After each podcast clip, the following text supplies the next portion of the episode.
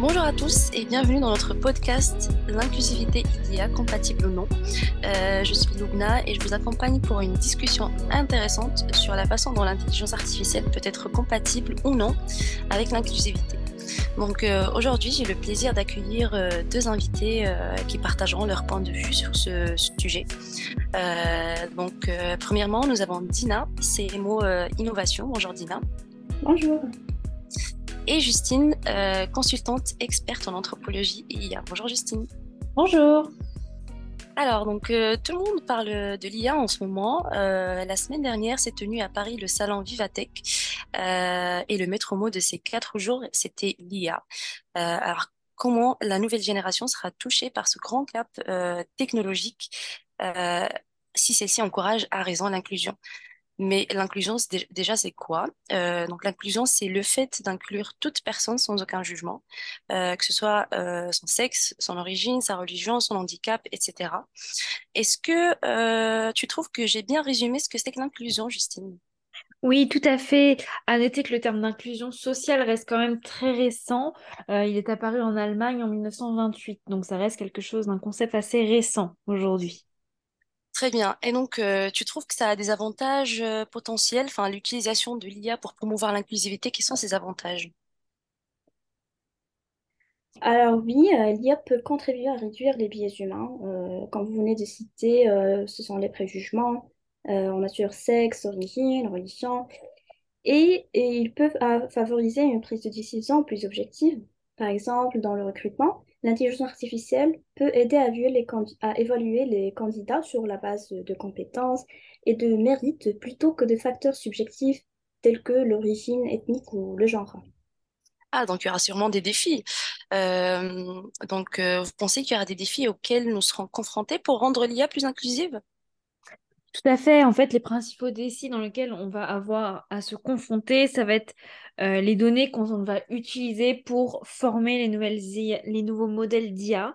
Euh, ainsi que le manque de diversité dans les équipes de développement. C'est-à-dire, je m'explique, il faut que dans les équipes de développement, il y ait des personnes, euh, toutes religions confondues, toute, toute, orientation sexuelle confondue, pour pouvoir établir un panel le plus large possible de l'humanité.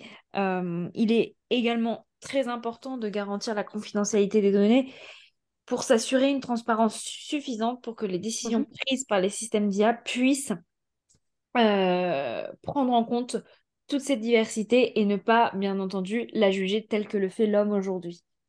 Alors, je, suis désolée, je te coupe. Euh, j'ai une question très intéressante.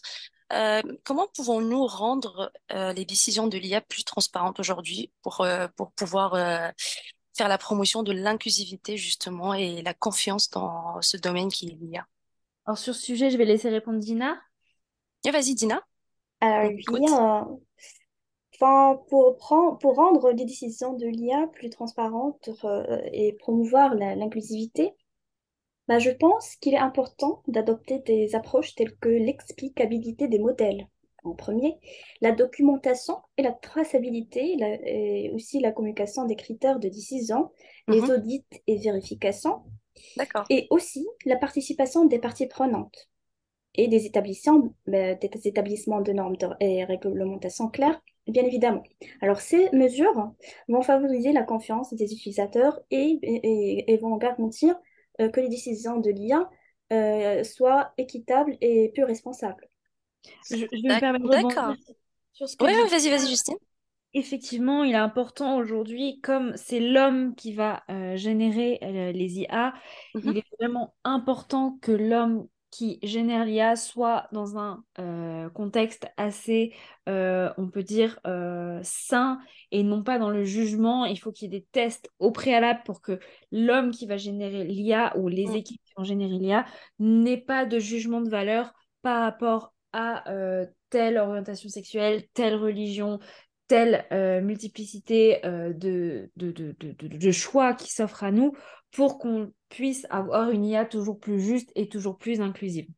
Ah, je suis complètement d'accord. Mais là, juste, j'aurais besoin peut-être d'un exemple concret de la manière dont l'IA est utilisée pour justement encourager cette inclusivité dans un domaine spécifique, si tu veux. Bien sûr, euh, un exemple concret et très simple, euh, c'est l'utilisation de l'IA dans les applications de reconnaissance vocale, par exemple pour les personnes atteintes de handicap moteur. Euh, en fait, l'IA, l'IA a permis de reconnaître et d'interpréter des commandes vocales des personnes avec différentes prononciations et intonations pour que l'on puisse offrir une meilleure accessibilité aux technologies et permettre à, à des personnes en situation de de handicap, notamment moteur, de euh, contrôler des appareils, d'interagir avec l'environnement afin qu'ils soient toujours plus autonomes dans le monde en fait qui les entoure. Très bien, ok, ok, je vois. Euh, mais est-ce que, euh, enfin, y aurait-il des exemples où l'IA reproduit des biais existants, par exemple, ou a, a créé des nouvelles formes de discrimination? Eh ben, malheureusement, oui. Un exemple récent, on peut citer, concerne les systèmes d'intelligence artificielle utilisés, dans le, le domaine de recrutement. Certains modèles d'IA ont été formés sur des données historiques qui reflétaient des préjugés et des inégalités dans des décisions de recrutement. Et donc, euh, en conséquence, ces systèmes ont perpétué les biais de, de genre ou de race et qui ont entraîné une discrimination involontaire contre certains candidats. Et donc, euh, cela souligne l'importance de détecter et de corriger biais dans les systèmes d'IA pour éviter et de perturber des inégalités existantes. Bah, écoutez, c'était très enrichissant. Euh, merci à, à nos experts euh, pour leurs éclairages sur l'inclusivité et l'IA. Il est clair que l'IA a un rôle euh, potentiellement très puissant à jouer dans, la promotion de l'inclusivité, mais il y a encore des défis justement à surmonter. Donc euh, en poursuivant les efforts pour atténuer les biais, favoriser la diversité des données et impliquer toutes les parties prenantes, donc nous pouvons construire un avenir où l'IA et l'inclusivité vont de pair en fait. Donc c'est tout pour notre podcast d'aujourd'hui.